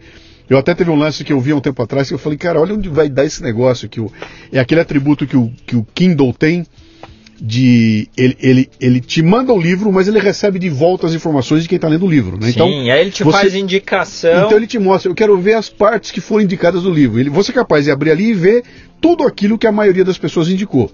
O que, de certa forma, você bota uma inteligência artificial ali, ela vai falar, bom, muito bem, se está todo mundo indicando isso, mais isso, mais isso, eu vou fazer um livro com isso, mais isso, e vou explodir de vender, sim, focado sim, na, é na, na, na, coisa ali, né? E existe um outro lance que aqui no Brasil é terrível, que não conseguiu mudar nunca, que é o lance da distribuição. Né? E agora nós estamos falando de livro físico. Quando chegou o e-book, eu falei, cara, acabou, porque agora o e-book que arrebenta com o tá problema da distribuição. Lugar, é. E 1%. 1% é. é o número, né? Continuamos com 99% com aquela puta problema que é pegar um livro e mandar para Manaus, né? Sim. Ah, eu achei que em algum momento a gente conseguiria resolver esse problema com o estabelecimento de alguns hubs de impressão. Né? Então eu falei, cara, eu boto um hub de impressão no Nordeste, um hub no Sul, um hub no Sudeste, um hub no Centro-Oeste, e aí eu imprimo o livro lá. Entendeu? Vou imprimir o livro em Recife. Se o livro vai ali, Sim. volta, eu imprimo ele em Recife, né? E acabou que não aconteceu isso. Eu não, eu não, vi isso acontecer. Eu achei que eletronicamente podia dar. Falei, pô, isso vai resolver o problema. Não aconteceu. Continua sendo um pesadelo logístico, né? Sim. E você que está nos ouvindo aí, cara, pra vocês entenderem o tamanho da encrenca, eu sei porque eu tentei fazer. Uh, eu tenho uma editora, publico X livros, boto o livro no mercado para distribuir, e de repente uma grande rede compra 200 exemplares do livro e vai dizer para mim, só que eu quero que você entregue 50 não sei aonde, 30 não sei aonde, 40 não sei aonde, 70... E aí começa o abacaxi. E aí o, ele não vai te pagar o livro que você mandou. Ele recebeu o livro, o livro foi em consignação. É, o mercado trabalha com consignação. Dali a X tempo, que eu não sei quanto é hoje em dia, 60 dias, ele vai ligar você e falar: olha aqui, ó, dos 100 livros que você me consignou, vendemos 30. Vamos acertar a venda? Vamos. Então tá aqui, vou te pagar os 30 em 50, oh, 60, oh, 80, oh, 90. Hoje, hoje. É Na condição atual de mercado, as livrarias estão pagando entre 60 a 120 dias. Se é uma grande rede, Sim. né? Você pensar o que é uma grande rede? É, é uma empresa que tem aí uma dezenas de lojas, né? Uhum. Se você pensar uma Saraiva, tem 70 lojas, a Leitura com mais 60, né? A Livraria Cultura tem aí suas 15 lojas, enfim, são grandes redes nacionais, né? Uma grande rede como essa, é, você tem, uh, primeiro, há uma exigência de desconto mínima de 50%, então você não entra, você não coloca Então- o teu livro lá. Então começa lá, um livro vendido por 50 reais, Reais, foi comprado tem- por 25. Comprado não, consignado. Ah, desculpe, foi consignado por 25, por 25 reais, Ok. exatamente. Essa consignação dura quanto tempo? A consignação, na verdade, é assim, não, não há um prazo definido. Tá. Se o livro vender a expectativa que a livraria tem, é, a livraria vai fazendo o pedido de reposição e, e Uhum. o livro vai ficando em loja. Agora, se o livro não vender nos primeiros três a seis meses, ele assim, se o livro não pegar é, em três a seis meses, o que, que a livraria faz? Ela devolve, Devolve. o estoque para a editora. O que as editoras tentam é, segurar é, o máximo possível que esse produto fique na loja. né? Qual, qual é foi o prazo que você falou de pagamento? Ah, o prazo de pagamento hoje, se for, se for uma, uma empresa de livraria é, que seja uma empresa é, de pequena média, Uhum. vai te pagar em, em 45 a 60 dias. Se for De- uma, depois do prazo de consignação. de- é, depois, assim, Depois todo, todo da- mês. Sim, então ela- eu mandei um estoque para Saraiva de mil exemplares. a- Aí a Saraiva pulverizou isso nas V- suas Vamos lojas. exagerar. Você, Passou um mês. Você mandou isso, passou um mês. Passaram-se 30 dias. Passaram 30 dias depois Ok. que eu mandei todo esse estoque, Ok. venderam 300 unidades. Aí isso virou uma venda. Sim. Aí eu, eu, editor, emito uma nota fiscal de venda. 30 pra dias Saraiva, depois. 30 dias depois. E só vou receber da Saraiva 120 dias depois. Mais 30. Então são 120 dias. Dias mais 30. Ma- Então são 150 São dias. 150. E se você contar que eu levei, é, as editoras levam em média é, um seis meses a um ano. é, da data que o autor entrega o Sim. texto bruto em um Word, Sim, até ele ser transformado em livro impresso, é no mínimo seis meses a um ano. sim. Então, olha esse fluxo Isso é uma de loucura. caixa. Então se coloque no lugar de uma editora. Quer dizer, uma, uma editora que vai receber um autor que não é um autor conhecido. O Luciano Pires foi lá e resolveu fazer um livro lá e que sentou com a editora. Pô, maravilha, vamos fazer o livro, legal. A editora olha para mim e falou o seguinte: eu vou ter que bancar esse livro, eu vou investir, eu vou comprar papel, vou mandar imprimir. Esse dinheiro é da editora. Ela, ela botou um dinheiro ali. Então eu vou chutar baixo, vai. Sim, Digamos que ela gaste ali 30 mil reais para fazer um livro com mil exemplares que ela vai vender ali. Esses 30 mil que ela empatou, ela só vai começar a receber devagarinho 150 dias depois do lançamento do livro. isso. O fluxo total, Sim. da data que ela começou, a, que ela iniciou o processo de edição, Sim. ali com a revisão de português, com a preparação de originais, até o livro, até ela receber o primeiro pagamento, Uhum. você pode pôr no mínimo um ano e meio. Nós estamos falando de 18 meses Uhum. em que a editora só Só, só colocando só dinheiro, tirando Sim. do bolso, porque os fornecedores, você pensar, o cara que fez no processo de edição a capa, o capista, ele recebe o no máximo em 30 Sim. dias. Terminou o trabalho, até 30 dias ele O recebe. revisor recebe. Mesma coisa. Sim, sim. algumas poucas editoras têm um financiamento é, no BNDES, o cartão de crédito do BNDES, que permite só papel e gráfica Uhum. você financiar isso em 10 vezes ou mais a um juros super acessível Uhum. aí, né? É muito interessante as editoras que Quer dizer, têm isso. dá pra gente Mas é entender muito o- tamanho do drama, cara. Isso é um baita drama. Quer E dizer, Brasil? um, empreendedor que está à frente de um negócio desse, ele tem que pensar dez vezes na hora que ele receber um- um- um- uma proposta. Ou eu Sim. sou um autor, Por isso, olha meu livro por isso as editoras são extremamente seletivas na Sim. prática. O que, infelizmente, Luciano, está acontecendo nos últimos anos é uma tendência, tá? Os- as editoras estão mais seletivas, as editoras brasileiras, e querendo pegar livros, querendo focar em traduções Sim. de livros que viraram best-seller ou mega-sellers. Lá fora, leia-se lá fora, 90% dos livros que são traduzidos no Brasil vêm do mercado dos Estados Unidos para cá, Uhum. né?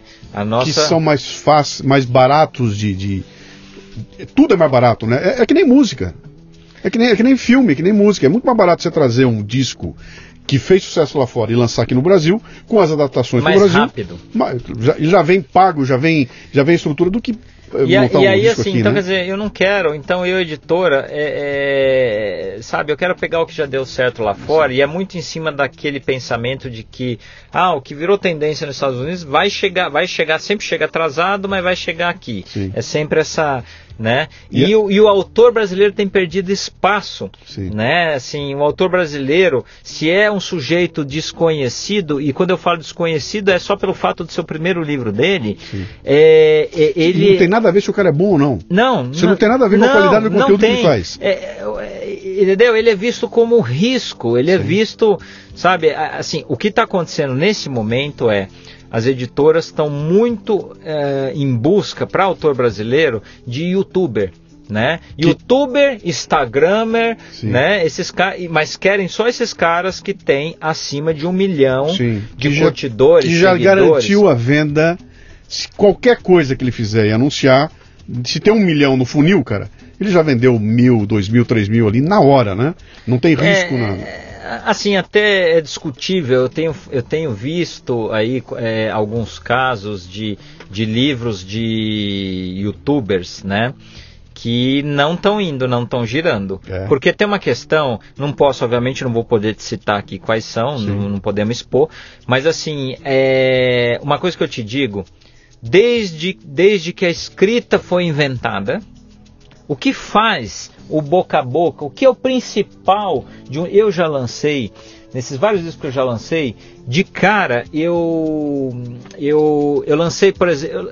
Eu, eu lancei livros que na primeira semana do livro no mercado, o autor foi no Fantástico.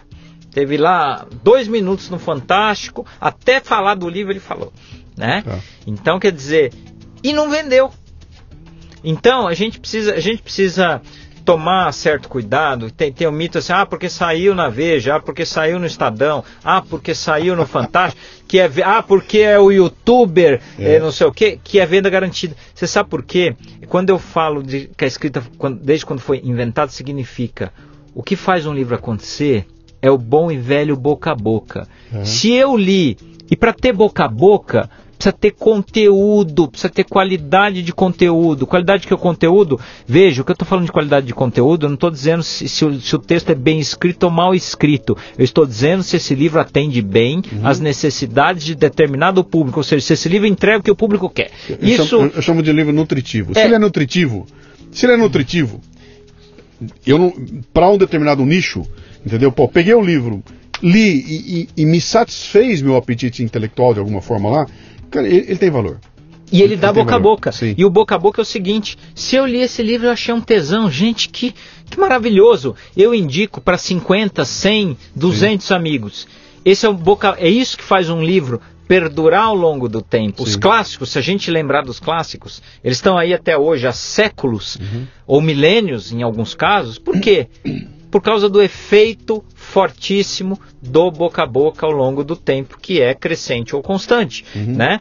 Agora, cuidado com o boca a boca reverso. Que ele existe e é mais poderoso que o boca a boca positivo. Uhum. Se eu li esse livro e achei uma porcaria eu perdi não só o dinheiro tendo comprado ele, mas perdi a coisa mais preciosa que existe, que é o tempo da minha vida, que eu escolhi ler aquele livro Sim. que eu poderia ter direcionado para N outras atividades. Sim. Se, se aquilo foi uma porcaria que não me agregou nada, né? E eu, e eu saí com essa sensação de perdi meu tempo, eu vou falar mal para 200, 500, mil amigos. E aí o que está acontecendo é, são livros, por exemplo, esse movimento de youtubers, você tem vários aí que é, lançam livros e o livro não vende. Por quê? Você pega o conteúdo, qual tem... é o valor daquilo? O que, que aquilo está agregando? Uhum. Né? O que que. Então, assim, a gente precisa tomar certo cuidado né, com essa questão de. De... Só porque tem audiência. Só porque tem tá audiência, isso vai converter em venda. Tá. Isso nem sempre é verdade. Tá. Isso ajuda. Tá. Óbvio que isso num primeiro momento, logo que cinco livros chega no mercado, é uma baita vitrine, isso dá uma. Sim. Mas isso não vai dar sustentabilidade para fazer o livro virar um best-seller. Uhum. Não necessariamente. Sim, sim. Vamos partir aqui para a nossa reta de chegada aqui. Você Eu recebo muita ligação de gente. Meu, meu sobrinho está fazendo um livro, meu Sim. sobrinho quer lançar um livro. Meu irmão fez um livro, eu fiz um livro, estou com ele aqui em casa, e, quero lançar o um livro. E a primeira coisa que eu falo para essas pessoas, eu dou algumas dicas para elas, não do lançamento, mas eu indico alguém que conhece. Sim. Né? Falo, vai falar com o cara lá que ele sabe como é que faz. Mas se prepare para uma grande brochada, tá? seu livro não é tão bom quanto você acha que é, ele não vai ficar exposto na livraria como você acha que vai ficar, e você vai mandar, se você resolver fazer por tua conta, você vai fazer mil exemplares e vai ficar com eles empilhados na sala da tua casa.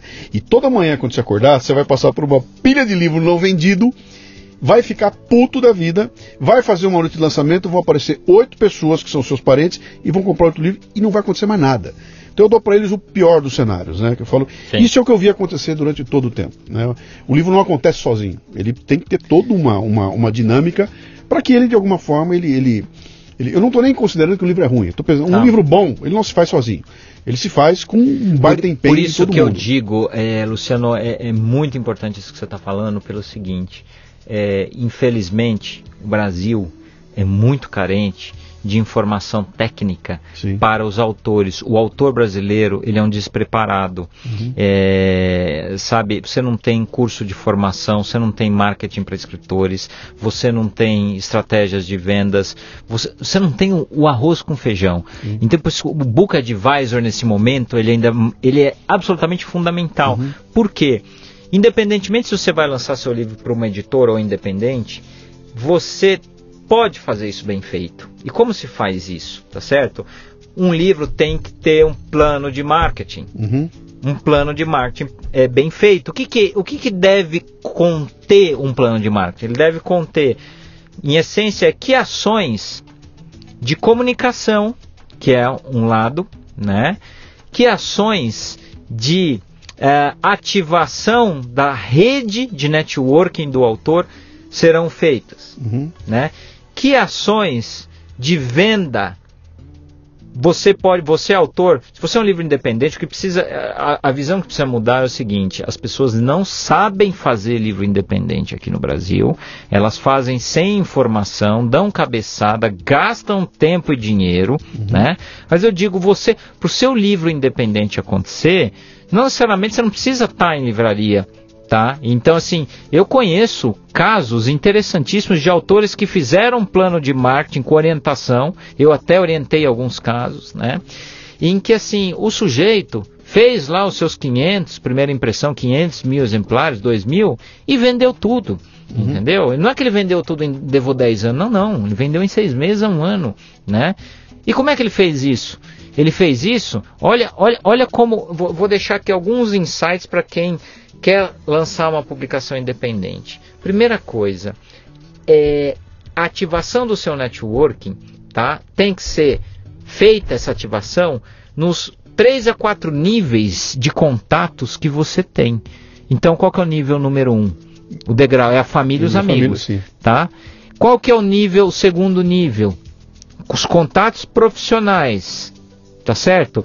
É, atuais, né? Uhum. Qual que é o terceiro nível? São os contatos profissionais e uh, sociais de tempos atrás. Então, lembra dos colegas de escola, de faculdade, que você não vê há 10 anos, 20 Sim. anos? Então, assim, é, você precisa ativar muito bem. Você fez uma ação simples, como por exemplo, aqui o nosso, o nosso autor independente, de, de produzir um PDF com a capa do livro e os dois, três primeiros capítulos e montar um mailing que certamente do, dos no mínimo 200, 300 pessoas você tem uhum. é, e mandar isso para essas pessoas, você fez uma ação dessa, né? Essa é a primeira coisa. Outra coisa que você pode fazer, Brasil está bombando de eventos. Uhum. Os eventos literários é possível você participar de uma Bienal é, fazendo um acordo com alguma livraria independente que atua. Se você entrar em contato né? São livrarias pequenas que têm stand e que vão a esses eventos. Tem distribuidores de livros que você pode contactar para participar de eventos. Tem muitos eventos que permitem que você vá lá. Né? Uhum. Se você pegar, por exemplo, hoje tem muitos eventos interessantes em cidades médias de interior. Então, por exemplo, é, festa do livro de Ribeirão Preto, né? da onde eu nasci. É um, é um evento super interessante que acontece. Se você tiver essa. Então, assim, aproveite. É, aproveite hoje, hoje, uma das grandes vias de negócio, de venda de livros que as editoras estão explorando é justamente o mercado de eventos. Uhum. Tem eventos acontecendo, eventos gratuitos, eventos fechados. Né? Outra coisa que está surgindo no mercado muito interessante, curso digital que, que você não integra o teu livro? Por que, você não pensa o teu livro como uma plataforma de conteúdo, Sim. como uma solução de conteúdo, e não apenas um olhar, isto é um livro? Por que, que você não cria um curso digital ligado com o livro e com uma palestra sua? Uhum. Você mesmo me contava das suas palestras. Então, quer dizer, é, o autor independente ele tem que entender é, é que... que o, o, livro é um processo, ele não é um produto que você terminei, não, está aqui embrulhado e vou te vender. Ele é um, ele processo, é um processo, e ele não pode ficar com a autoestima baixa. O problema do, do, autor independente, ele acha que se o livro dele não foi publicado por uma editora, ele fica é se sentindo o último dos moicanos. Ele, a autoestima dele vai lá no chão, ele acha que o trabalho dele não tem valor.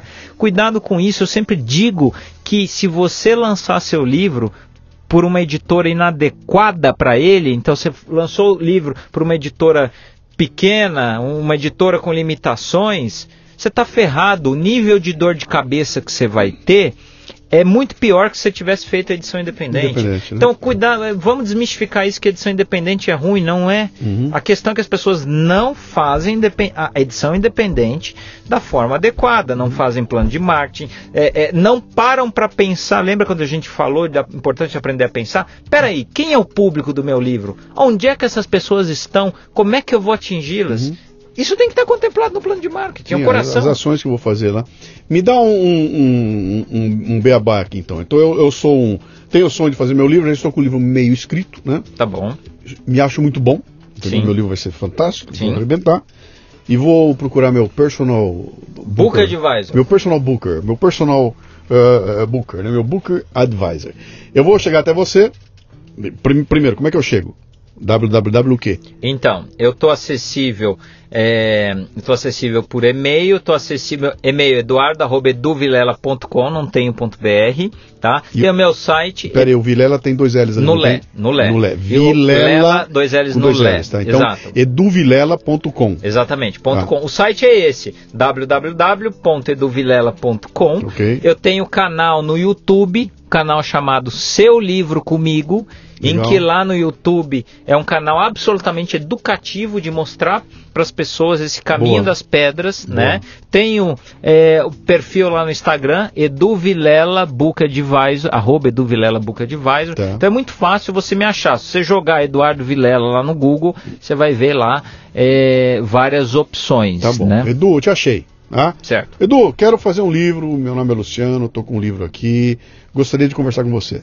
Sim. O, o que acontece? Como é esse processo? Tá. A primeira coisa é, eu vou conversar, vou marcar um papo com você para entender, não vou te cobrar nada por isso, uhum. né? é o que eu chamo de é, uma avaliação inicial. Okay. Para eu entender o que, que você quer, quais são suas expectativas, qual é o seu assunto, qual é o potencial desse assunto em termos de leitores, se é algo mais específico, se é algo que tem um público maior, se o seu tema é uma tendência ou não é, uhum. né? Então eu vou fazer, conversando com você, eu, eu faço uma sessão para analisar o teu caso, uhum. né? Para daí poder te dar um direcionamento do trabalho que você precisa. E esse né? direcionamento é, é um orçamento?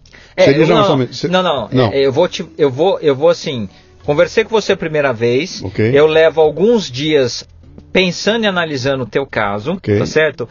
E é, e aí eu vou te fazer uma proposta, né? Okay. Claro, se eu considerar que eu sou a pessoa que eu tenho condições de te ajudar efetivamente a realizar as tuas expectativas, eu vou te fazer uma proposta. Tá. olha, é, Luciano, está aqui esse plano de trabalho para que as etapas são essa, essa, essa. Se o teu livro não está pronto, a gente tem uma etapa que é vamos escrever esse livro.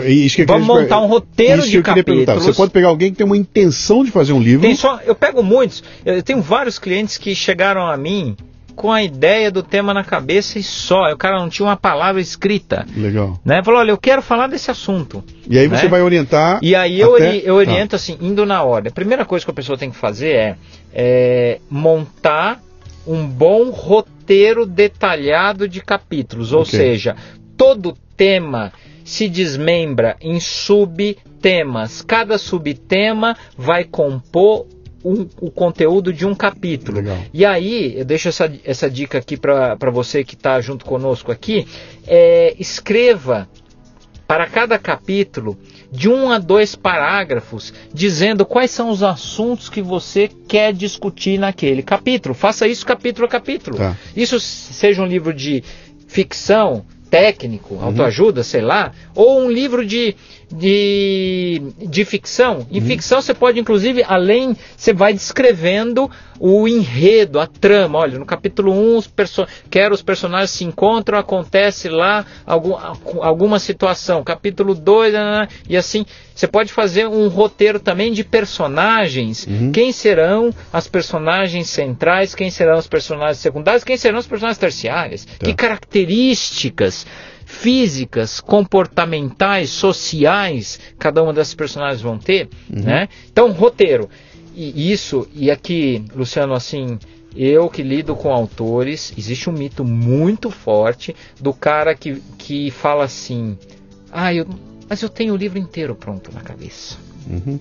Aí o cara senta para escrever é, e aí, eventualmente, ele consegue até escrever os primeiros capítulos. Escreve lá um, dois, três, de repente o cara trava, se perde de uma. Ele não fez roteiro, né? Ele acha que está tudo redondinho.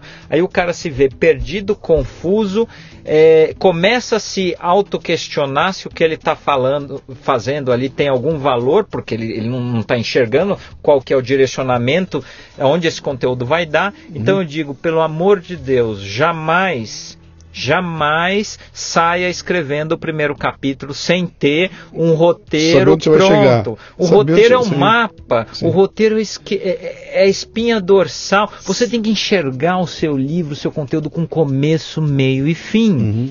E, e, vamos voltar aos 60 por 40, né?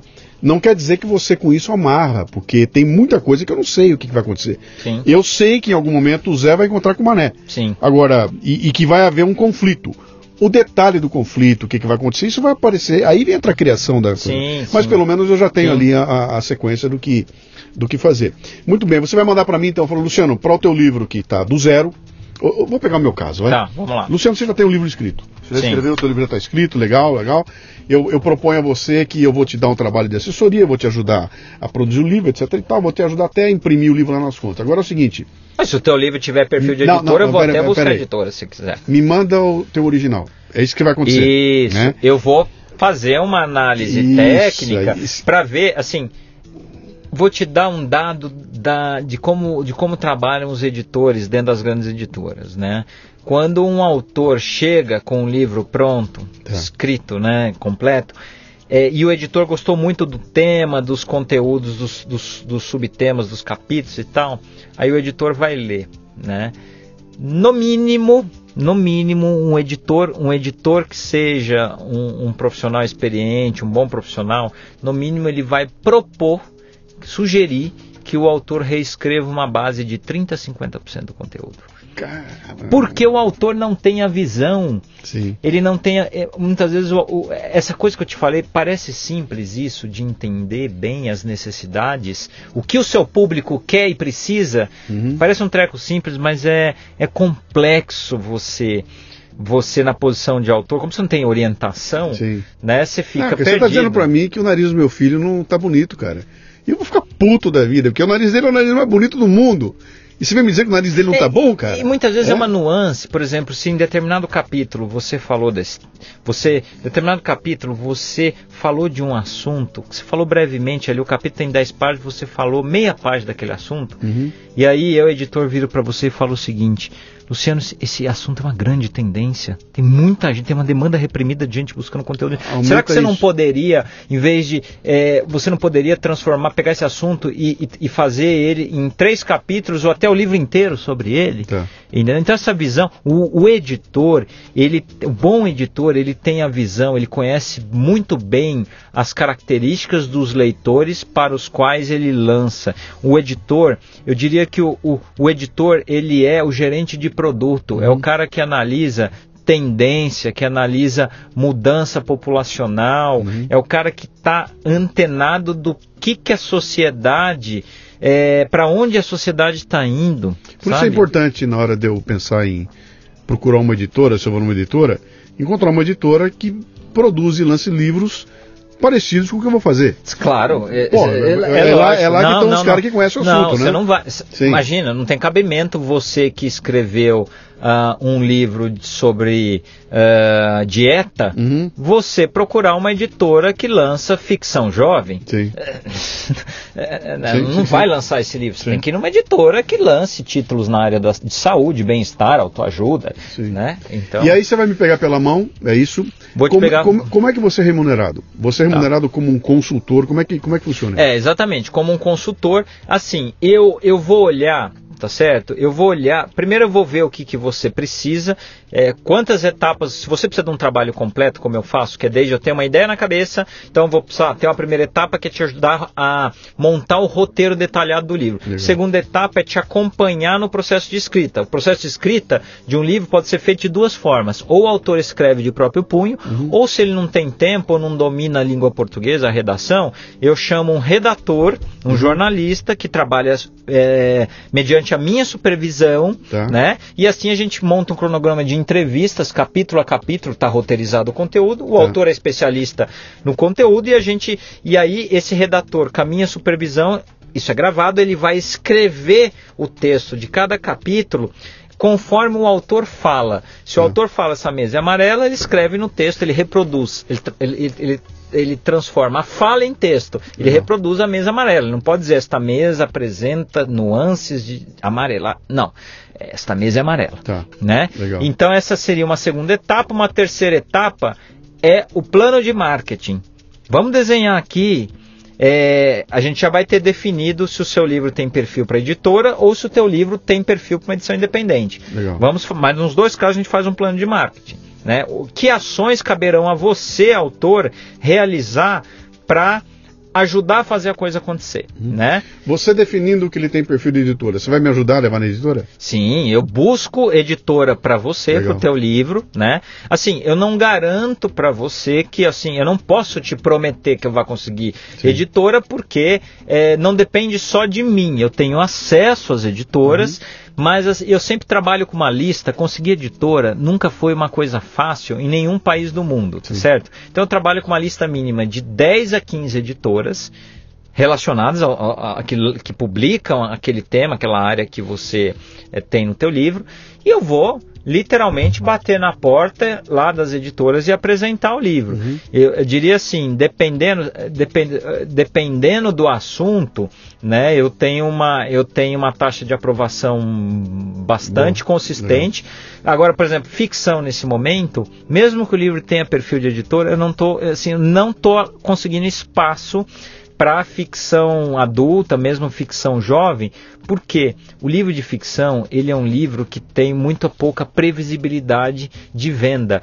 Né? Ele é um livro, enquanto que num livro você pensar um livro de negócios, em que carreira, gestão, em que o, o autor, se ele é palestrante, consultor, ele por si só é um canal de vendas para o livro, sai muito na mídia, é, é, gestão e negócio é um tema é, que dá muito espaço para o autor ir falar sobre o livro e tal. Agora, um livro de ficção, né? Por exemplo, em termos de assessoria de imprensa, para o teu livro chegar, ser divulgado na imprensa, a imprensa, a maioria dos grandes, dos grandes, eh, dos veículos que têm um alcance nos leitores que influenciam, estão preocupados em fazer crítica literária de obras estrangeiras. Eles não dão espaço para o autor brasileiro. É, é, muito raro um autor brasileiro é conseguir um espaço num, num caderno 2 do Estadão. Uhum. É muito difícil, uhum. né? Então então, assim, a ficção não tem previsibilidade. Na ficção não tem como autor da palestra, não tem. É, uhum. Você entende? Então, Legal. assim, a gente conhece vários casos. Se você lembrar da, do Harry Potter, da, da J.K. Rowling sim, e sim. do Stephen King, sim. dois dos autores mais vendidos da história o, a J.K. Rowling bateu na porta quando ela escreveu o primeiro sete, volume. Sete editoras, né? Foram quase dez editoras. Sim. Foi por aí. Ninguém por quis. Aí. Ninguém quis. Ninguém quis, porque o editor, isso que o pessoal precisa entender, nós editores não temos a receita bola de cristal do best-seller. A gente, cada projeto que a gente avalia, a gente vê se tem uma base de público, Sim. né? A gente elenca hipóteses que nos que nos mostram que existe um pot... olha como eu construí a frase, um potencial daquele livro ser bem aceito, mas não quer dizer que esse potencial. Sim. É, eu mesmo lancei vários livros na minha carreira que eu tinha que eu tinha uma convicção, esse treco vai virar best-seller e o livro não virou, assim como eu lancei outros de assuntos que eu achei interessantíssimos, mas para um público mais específico, que eu falei, gente, isso aqui nunca, isso aqui vai ter sua venda ali dos mil, dois mil, mas isso aqui nunca vai virar um best-seller. Virou um best-seller. Então assim, Pa- Paulo Coelho, né? Lança o livro, não acontece nada. Lá um belo dia ele retoma, lança de novo para um outro editor e o livro explode. Então eu te ajudo a loucura. buscar editora Legal. se tiver perfil. Se caso a gente não consiga editora, Uhum. eu, aí eu faço edição independente para você. É. Ou seja, eu vou te ajudar é, e eu não vou, eu não vou simplesmente fazer edição independente para é, pra você e, e tá aqui o livro, ó, estoca lá na sua casa, se vira. Não, não. Uhum. Nós vamos construir um plano de marketing, tá certo? As ações que forem é, necessárias é, serem feitas, eu vou te acompanhar na execução Tá. dessas ações. No mínimo, o teu livro vai alcançar, no mínimo, dois a três canais de vendas. Assim, isso, isso não Então, é a- a- possível. A, a recomendação que eu faço aqui, se você for procurar o Edu, segura o ego, cara. segura o teu ego, porque ele vai dizer que teu filho tá feio, ele vai falar que tem que mudar o nariz do filho. o autor tem que ter humildade. E- Ele tem que estar cara. aberto Sim, para senhor. Cara, como acolher. assim reescrever 30% da minha obra-prima, cara? Você tá louco, bicho? Não sabe nada do que eu tô fazendo aqui, cara. Eu- é, é- é complicado. Então tem Sim. uma, uma mexida aí. É, isso aconteceu comigo algumas vezes, tá? Eu- no meu livro, do meu Everest, cara, eu tô com o livro pronto e, e, e num insight desse tipo eu reescrevo todo o índice do livro. Porque eu não imaginava o índice como um- o gancho, né? O índice é a ferramenta. Não, o índice é o índice. Nada, cara. Quando o cara fala, puta, vou ter que receber o índice inteirinho com um insight de um editor. Cara, esses títulos do- do- dos capítulos não tem nada a ver. Faça um título que agarre, porque é no índice que a pessoa vai dar uma olhada para ver se. E ali você tem que capturar a pessoa, né? Sim. E eu não tinha nunca imaginado que podia ser assim, então isso ficar repensando lá.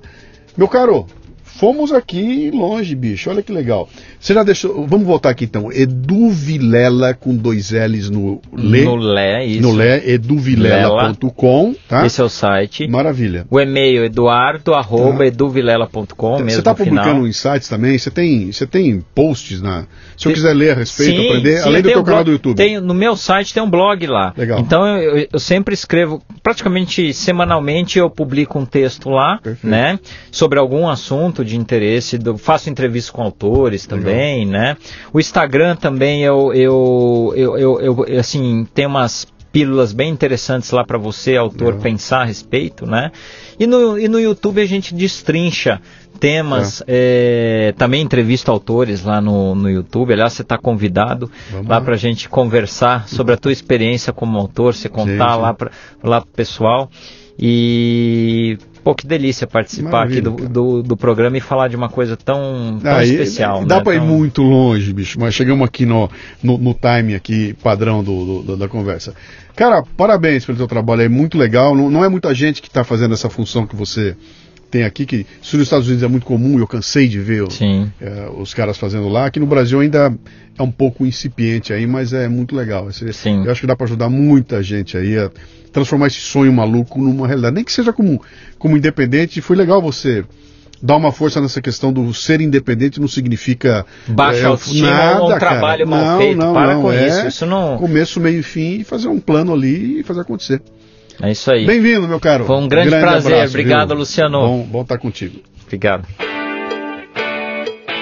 Muito bem, termina aqui mais um Leadercast. A transcrição deste programa você encontra no leadercast.com.br.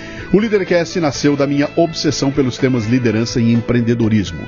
É em torno dele que eu construí minha carreira com mais de mil palestras, nas quais distribuo iscas intelectuais para provocar equipes e indivíduos, ampliar seus repertórios e sua capacidade de julgamento e tomada de decisão. Leve o fitness intelectual para sua empresa. Acesse lucianopires.com.br e conheça minhas palestras. Você ouviu o Leadercast com Luciano Pires. Mais uma isca intelectual do Café Brasil. Acompanhe os programas pelo portal cafebrasil.com.br.